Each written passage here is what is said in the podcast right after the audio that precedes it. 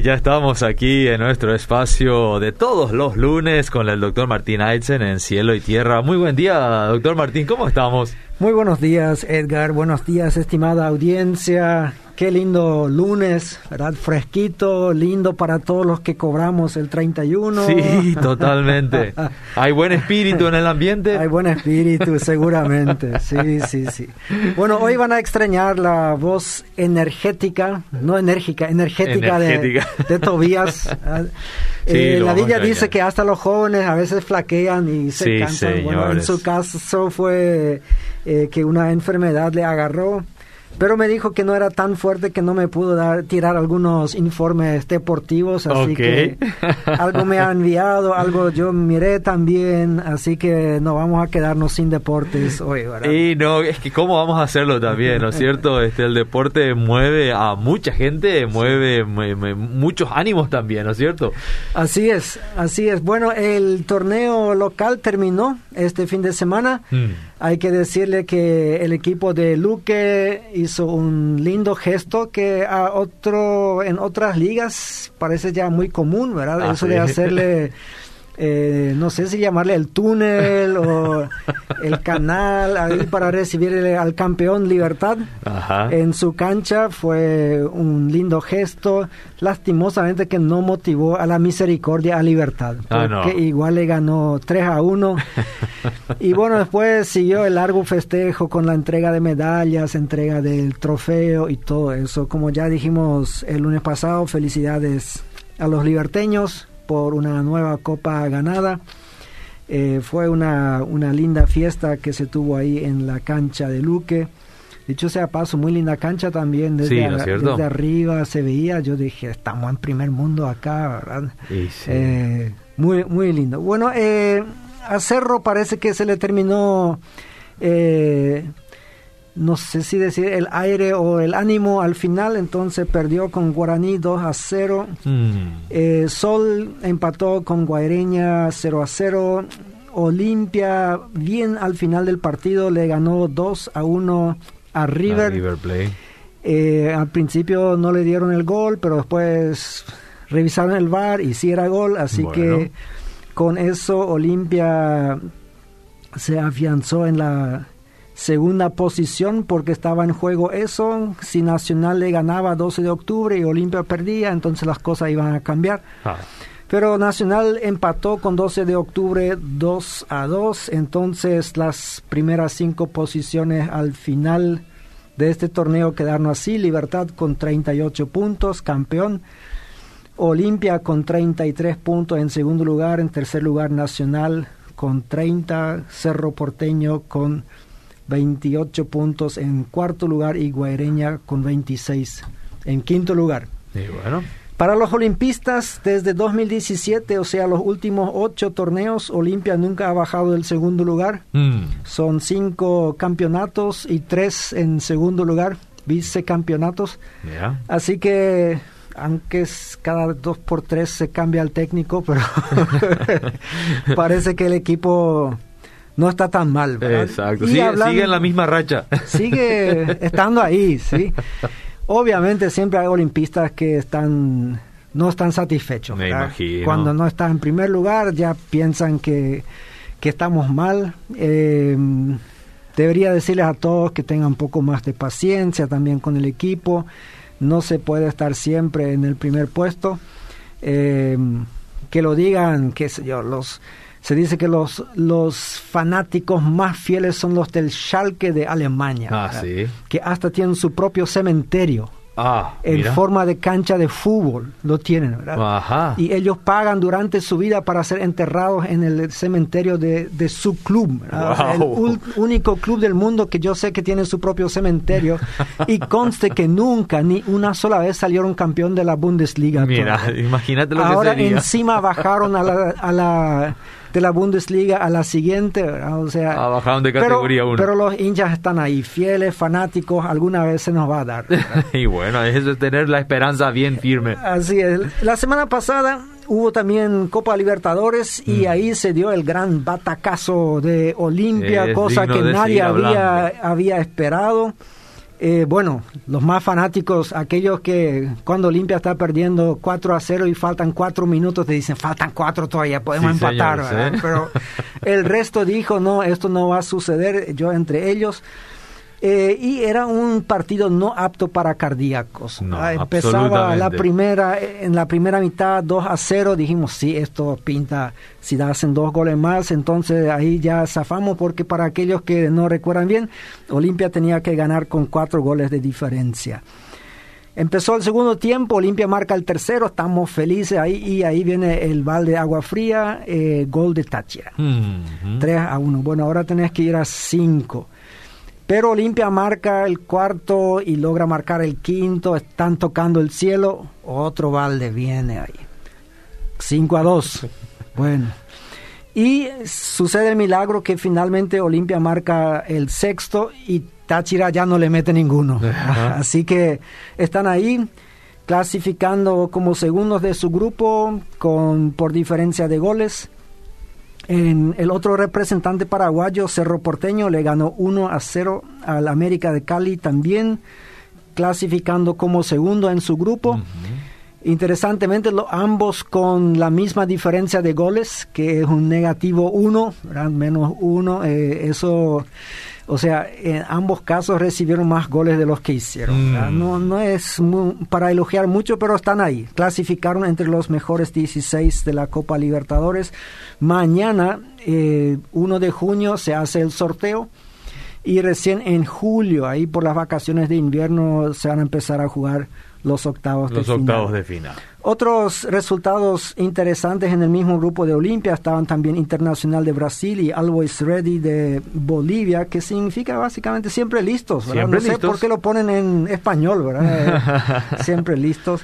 Eh, empataron 0 a 0, que era el otro partido del grupo B, y interesantemente River de Argentina cayó en su propio estadio contra Fluminense 3 a 1. Vamos a Europa, donde ya todas las ligas terminaron, eh, todas las ligas locales, pero se jugó la final de la Europa League, que sería la Copa Sudamericana para nosotros, o sea, es el campeonato donde no juegan los campeones, pero las, los equipos que están normalmente de la tercera hasta la quinta posición, más o menos, así, ¿verdad? Ahí el Villarreal se coronó campeón, Villarreal de España contra el Manchester United. El partido terminó uno a uno, se fueron a penales. ¿Y qué clase de penales también? Se ejecutaron 22 penales. 22 penales. Eso normalmente ni llega a los 10, ¿verdad? Porque se hacen los primeros 5 y ya casi siempre ya alguien está ganando con uno o dos y ya en muchos casos ni el décimo hace falta chutar. Pero acá 22 el único que falló fue el último que fue pateado por el arquero de Manchester United y el arquero del Villarreal le atacó. Ya los últimos jugadores eran los que chutaban ahí. Así es, así mismo. Pobre por David te llega el, el arquero que un, arquero tan bueno, pero no le ayudó en los penales mm. esta vez. Y bueno, entonces Villarreal campeón de esto la Champions League que muchos estaban esperando, en este caso desde mi punto de vista un poco aburrido porque eran dos clubes ingleses. Dos clubes ingleses disputando Así que la final. En estas dos finales de los cuatro participantes, tres, eran de Inglaterra. Impresionante, o sea, bien por el fútbol inglés. Pero ahí el Chelsea se enfrentaba con el Manchester City el Manchester City que nunca ganó la Champions. Eh, yo quería que gane el Manchester mm. City.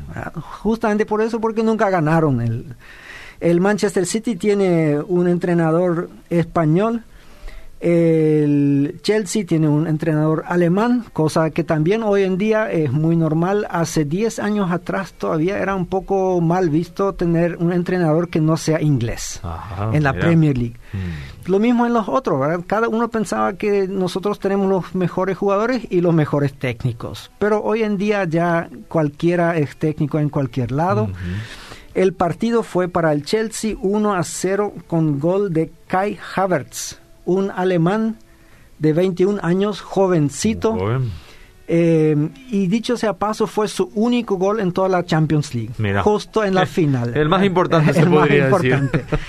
él podría decir, bueno, yo me guardé hasta el final, ¿verdad? Eso. Eh, Entonces, lo llamativo es eh, un club que no estaba involucrado en ninguno de esos. Es el, el club francés, el más ricachón, diríamos, el PSG, el Paris Saint-Germain. Ellos han comprado jugadores, entre ellos Neymar y otros muy costosos, porque por fin querían ganar una Copa de Europa. Mm pero cada vez que no logran avanzar más, entonces cambian a su técnico. Y lo interesante es que el técnico del Villarreal, que ahora salió campeón, anteriormente fue técnico del Paris Saint-Germain. Y no solamente esto, sino el alemán Tuchel, que era el entrenador ahora del Chelsea, también justo fue despedido del PSG antes de eso. Así que. Qué irónico. el PSG está ahí, bueno, con nosotros, nosotros los despedimos y después salen, van a otros clubes y, salen, campeón con ellos. Está bien. Y bueno, eso en cuanto a Europa, entonces Chelsea es por segunda vez campeón de, de Europa. Eh, se vienen las eliminatorias. Esta, semana, el 3 y 4 de junio, jueves y viernes se juegan.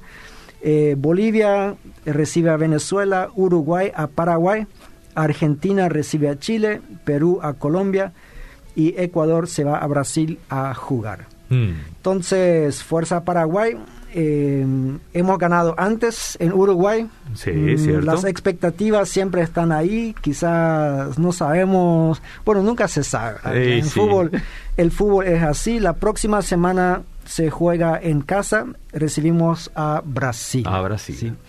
Yo recuerdo uno de esos partidos jugando contra Brasil en el Defensores en donde se nos fue la luz. Eh, hace muchos años atrás. Y siempre hay gente que dice, bueno, esto fue a propósito, o qué sé yo, cómo... Pero hoy en día ya el estadio tiene su propio generador, así que las cosas no deberían no deberían ser tan problemáticas. estamos tan dependientes de la ANDE, ¿verdad? Mm. Entonces, eh, Brasil para nosotros es un gigante. Sí. Siempre. Uruguay en parte también, aunque eso es un país más pequeño que nosotros, pero ganó dos copas del mundo, ganó muchas copas de América, mientras que Paraguay, la última que ganó fue hace 30, 40 años ya, ¿verdad? Uh, ya unos tiempos 79, sí, más de 40 años. Así es, tiempo para que ganemos otra. Dicho sea paso, la Copa de la Copa América no se va a jugar en Argentina. No. Eh, eso se confirmó ayer y todavía no sé si ya tienen un nuevo lugar. Y las eh, informaciones indican que el gigante se la lleva al Brasil, hablando de gigante. Así que posiblemente, va, o sea, no es posible, sino que ya estoy viendo aquí las informaciones que será el anfitrión de la Copa América. Ajá, bueno. Entonces ahí está el gigante y el tema que hoy queremos tratar es cómo vencer a los gigantes. Eso ojalá que suceda la próxima semana, que podamos vencer a los gigantes. Yo quiero leer un pasaje de segunda de Samuel capítulo 21. Eh, y después ponerle en un contexto. Ahí dice, los filisteos reanudaron la guerra contra Israel y David salió con sus oficiales para hacerles frente. Pero David se quedó agotado, así que intentó matarlo un gigante llamado Isbibenob, que iba armado con una espada nueva y una lanza de bronce que pesaba más de tres kilos. Bueno, acá, según la Reina Valera y todo, eh, el, la transformación de, de, los pesajes y todo eso no siempre es del, todo correcto. Eso es la nueva versión internacional que estoy leyendo, porque tres kilos no nos parece mucho. Sin embargo, Abisai, hijo de Sarbia, fue en su ayuda e hirió al filisteo y lo mató. Allí los soldados de David le hicieron este juramento, nunca más saldrá su majestad con nosotros a la batalla, no sea que alguien lo mate y se apague la lámpara de Israel. Hmm. Algún tiempo después hubo en Gob otra batalla con los filisteos, y en esa ocasión Sibekai, el Husatita, mató al gigante Saf. En una tercera batalla que también se libró en Gob, el Hanán, hijo de Yaré, Oregín, oriundo de Belén, mató a Goliat, el gitita, cuya lanza tenía un asta tan grande como el rodillo de un telar. Hubo una batalla más en Gat. Allí había otro gigante, un hombre altísimo que tenía veinticuatro dedos, seis en cada mano y seis en cada pie. Este se puso a desafiar a los israelitas, pero Jonatán, hijo de Simá, que era hermano de, David, lo mató. Bueno, acá, ¿qué quiere decir? Bueno, eh, que vamos a aprender de estos cuatro hombres mm. que mataron a los gigantes. Yo quiero que regresemos a algunos capítulos. Eh, bueno, bastantes capítulos. Tenemos que irnos al primer libro de Samuel, al capítulo 17, cuando tenemos el primer encuentro de Israel con un gigante. Ahí en el capítulo 17, el versículo 11, estamos ahí para ubicarnos en el contexto histórico. Israel, de un lado del valle, del otro lado están los filisteos. Y ahí entre ellos un gigante de nombre Goliat, que yo creo que es el único gigante que la mayoría sabe de nombre. O sea, estos que yo leí ahí, la, si le tiras el nombre en la iglesia y este, ¿qué es? Posiblemente no lo ubiquen. Eh, pero a Goliat todos sabemos otra cosa interesante, hay muchos padres que le llaman David a su hijo, pero todavía no encontré a ninguno que le llame Goliat al, suyo. O sea, parece que lo grande no nos gusta tanto. Bueno, ya sé que hay otras cosas detrás de eso, ¿sí? Pero fijémonos la reacción. Eh, este gigante le hace una propuesta a Israel. Le dice, miren, ¿para qué vamos a matarnos entre nosotros toditos? Yo me ofrezco a pelear contra uno de ustedes. Uno nomás. Entonces, si nosotros, si yo le mato a él, entonces ustedes van a ser nuestros esclavos. Si él me mata a mí, nosotros vamos a ser sus esclavos. Así de simple. Así de simple parece, pero el tipo tenía como tres metros ahí, eh, según la palabra de Dios. Entonces dice al a oír lo que decía el filisteo, Saúl, que en este momento era, era el rey, y todos los israelitas se consternaron y tuvieron mucho miedo. Seguro. Mucho miedo. Y ahí sucedió que por 40 días se repite este episodio, este el desafío. espectáculo, esto. Eh, el gigante sale y empieza a maldecir a Israel, a decir que poco valen ellos, o sea, todo lo que hoy en día hacen las hinchadas de cada club, aunque ellos mismos no juegan, ¿verdad? Pero al otro le mandan a no sé dónde, eso hacía Goliat con los israelitas. En términos de redes sociales sería el challenge. Es cierto, sí, sí, sí, mira un poco, sí. Eh, y ahí viene un día David. David todavía no tenía edad para estar en el ejército, parece que quedaba lejos de la edad porque dicen que solamente sus hermanos mayores, los primeros tres, de nombre Eliab, Abinadab y Sama, ellos estaban en, el ejército. Recordemos que David era el octavo, De, los, de todos los hijos. Así que después de estos tres había un, cuatro, cinco, seis, siete, o sea, cuatro hermanos más que todavía no calificaban y él era el último, el último. Así que estaba muy lejos de la edad que necesitaba tener para estar en el ejército. Pero lleva algo de comer, una empanadita, una chipa, un bellú a sus hermanos. Su papá le había enviado eso y obviamente al capitán de ellos también porque hay que mantener siempre las buenas relaciones. Dice que ese se llevó un queso coop o no sé de qué marca era en aquella época, pero le llevó un, un queso al capitán y entonces justo en ese momento sucede la misma cosa y David observa todo esto, que ahí está el ejército de Israel, todos atemorizados, y este gigante haciendo lo que se le da la gana. Y ahí David, ¿y este incircunciso quién es que puede decir estas cosas contra el pueblo de Israel?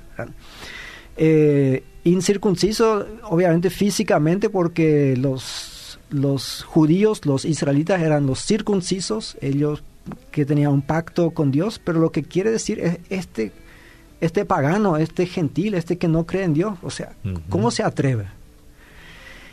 Y ahí la gente dice, bueno, al que le va a vencer, el rey le va a dar muchas cosas, toda su familia va a quedar libre de impuestos.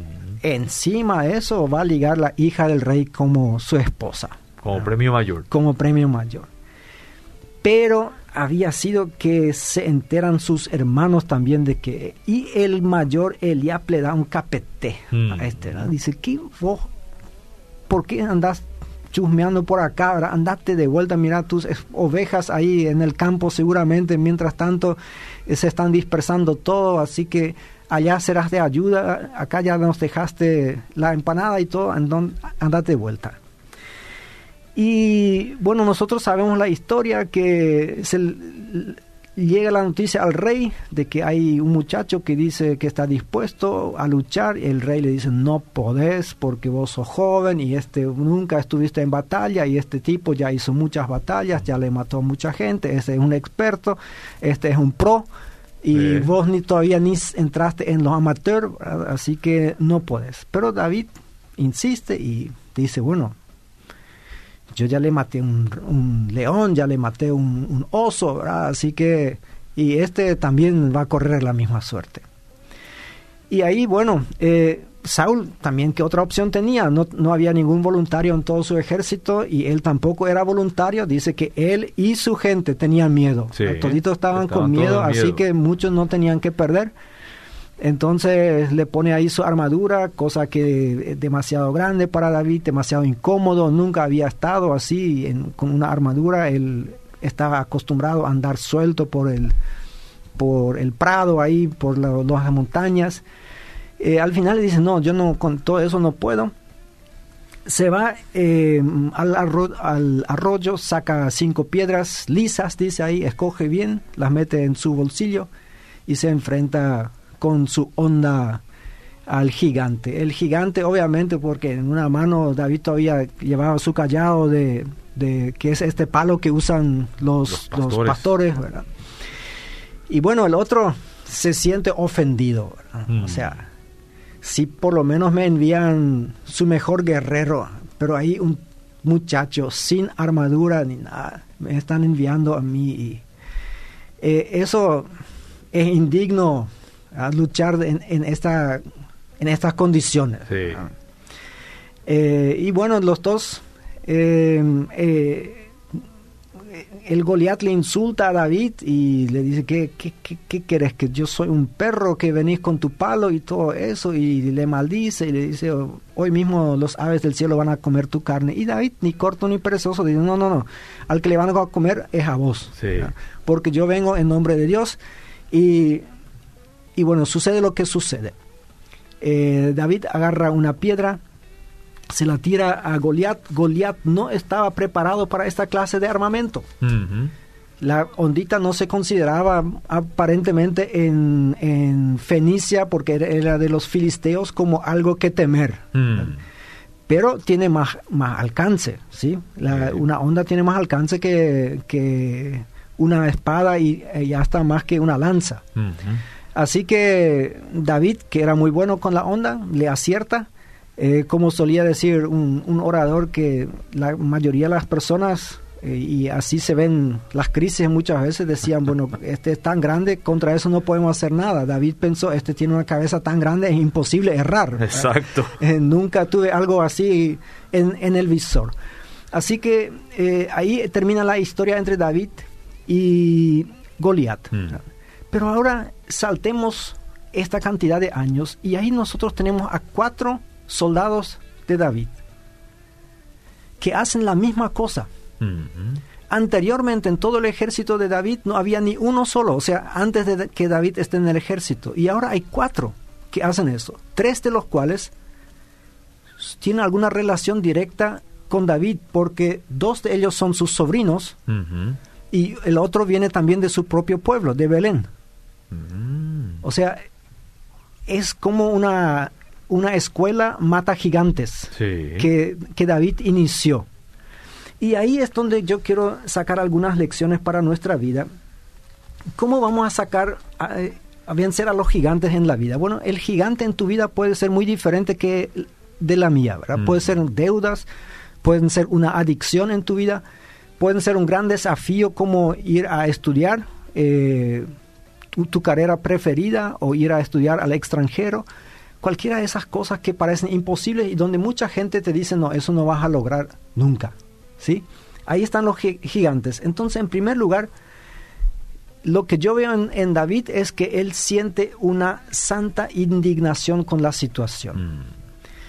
Yo creo que cuando si en tu caso, si tu adicción que tienes a alguna cosa no causa una santa indignación, es decir, no puede ser que yo esté así. Mm. Eh, hasta el hijo pródigo en algún momento dijo, no puede ser que yo esté así en esta mm. situación. Eh, esto es, el punto inicial. David no tenía nada que ver, él tranquilamente podía retirarse y decir, este no es asunto mío, yo no tengo edad para esas cosas. Nadie le hubiese criticado por eso. Pero él no pudo, no pudo irse sin y dejar nomás que éste siga insultando a Israel. En segundo lugar, no hay que dejarse desanimar ni por la estatura del adversario, ni por la propia condición y posición. Mira, vos sos el último en la, una línea 8 y sabemos que incluso había hermanas ahí, ¿verdad? Porque eh, más adelante los menciona a las hermanas. Vos sos el último, yo más chiquitito, ¿qué iban a esperar de mí? No, eh, ni no hay que dejarse desanimar ni por lo del adversario, ni por la propia condición y posición, ni por el menosprecio de los hermanos más grandes. Dicen que este Eliab y sus dos hermanos eran tipos grandes fornidos. ¿Por qué sabemos? Porque cuando Samuel se fue a buscar rey que Dios le había enviado a Belén, ahí dice que en primer lugar se le presentó a Eliab, el hijo mayor, y él dijo, este va a ser. Mm, se impresionó. Este, sí, sí, este Sylvester Stallone, eh, tipo grande y todo. Y Dios le dijo, no, no, no es este. Y con el segundo pensó algo similar, tampoco es este, y así fue, fue, fue uno tras otro. O sea, David no tenía la estatura de sus hermanos, no tenía el cuerpo fuerte como ellos, por lo menos no en este momento, pero tenía otra cosa que ellos no tenían. O sea, no tenía miedo, mm. para decirlo de una manera directa. Ni hay que dejarse desanimar por el consejo bien intencionado del rey, que le dice, no podés. Y yo veo que tantas veces hay gente bien intencionada también en la iglesia. Alguien dice, yo quiero ir a estudiar y menciona otro país. No, mi hijo, mm. ¿para qué te vas a ir? Mira, eso no va a funcionar o te dicen, yo quiero estudiar medicina. Y todos, no, ahí muchos tratan de ingresar, pero no se puede, te Y ahí empiezan, ¿por qué no estudiar enfermería nomás? dicho sea paso, enfermería es un excelente, una excelente profesión, ¿sí? Pero de alguna manera la gente piensa que es más fácil esto que lo otro. Y así de buena intención te dan, te dan salidas más fáciles en la vida. Bueno, en este caso nosotros vemos que David no se deja desanimar por nada de eso. En tercer lugar, para vencer un gigante no hay que pelear con armas desconocidas aunque estén de moda. Hmm. ¿Sí? Em, en este momento las armas de Saúl eran las que estaban de moda, pero David dice, esto no va conmigo. Eh, dicho sea paso, la, escuché una, una interpretación que decía, bueno, ¿qué representan las cinco piedras del arroyo que buscó eh, David. Y alguien hizo una interesante conexión con los cinco ministerios de Efesios capítulo 4. Dice, bueno, ¿y con qué piedra le mató a Goliat? Con la primera. Así que si necesitas, para vencer un gigante, necesitas un apóstol en tu vida. Bueno, yo no estoy en contra de los apóstoles, pero estoy en contra de esta interpretación que es tirada por los pelos ahí, porque lo único, todos los que hemos ido con ondita alguna vez en nuestra vida, sabemos que no se va con una sola piedra en el bolsillo. Cierto, sería muy ridículo. siempre llevas más que eso, ¿verdad? Por, por si las moscas.